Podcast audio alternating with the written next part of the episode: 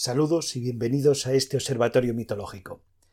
Hoy iremos juntos a la mitología asirio-babilónica, concretamente a la creación del ser humano, con el punto de mira siempre puesto en profundizar en la sabiduría de los mitos y profundizar en el conocimiento de uno mismo, aprovechando esta puerta que nos abren los mitos. ¿Por qué o para qué se creó al ser humano?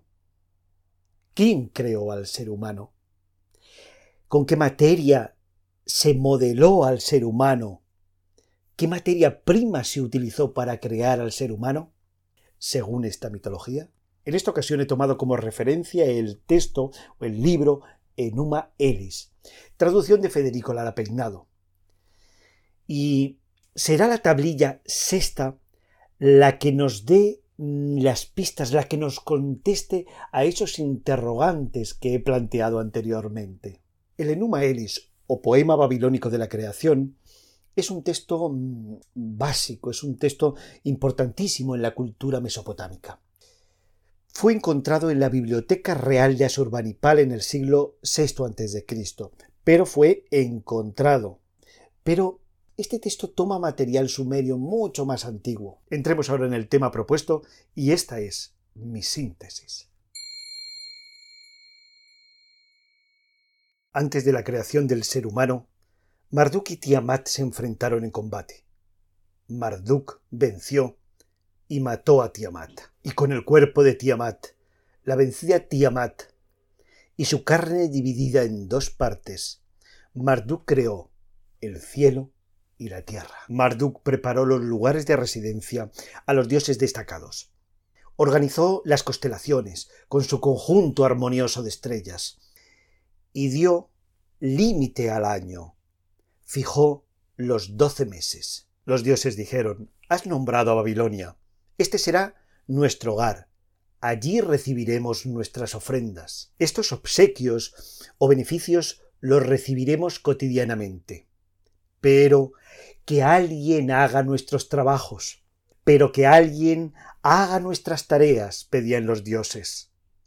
Pero que alguien haga nuestros trabajos, pero que alguien haga nuestras tareas, pedían los dioses. Estos decían a Marduk, sabremos sacar provecho a su tarea, sabremos sacar rendimiento a su labor. Y así se dirigieron a Marduk, su señor, su rey y sabio. Y Marduk fue exaltado por los dioses. Marduk escucha a los dioses y habla con su padre Ea, y le dice que tiene la intención de crear al ser humano. Y este proyecto sale de su corazón. ¿Para qué quiere crear Marduk al ser humano? Para que los dioses descansen, para que los dioses estén a gusto, para que los hombres hagan los trabajos manuales, para que los hombres rindan culto a los dioses. Marduk separa a los dioses en dos grupos, y serán repartidos entre el cielo y la tierra. Y los dos grupos de dioses tendrán sus honores. Ea, el padre de Marduk, propone que para crear al ser humano se sacrifique a un dios.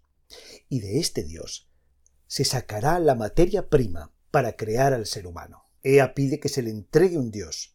¿Y qué hará con ese dios? Será sacrificado, morirá para crear al ser humano. Marduk reunió a los dioses, a los Anunaku, o Anunnaki cautivos, y pidió que se le entregara al culpable de la rebelión. Quería saber quién fue el responsable de la rebelión, quién fue el instigador de Tiamat. Y de esta manera el resto de los dioses podrían vivir en paz. Los Egigu nombraron a Kingu como responsable de la rebelión. Fue atado, retenido delante de Ea, y con su sangre se modeló a la humanidad. Por tanto, ¿quién fue nombrado responsable de la insurrección? Kingu. ¿Con qué material se modeló al ser humano? Con la sangre de Kingu. ¿Y gracias a quién se pudo hacer todo esto?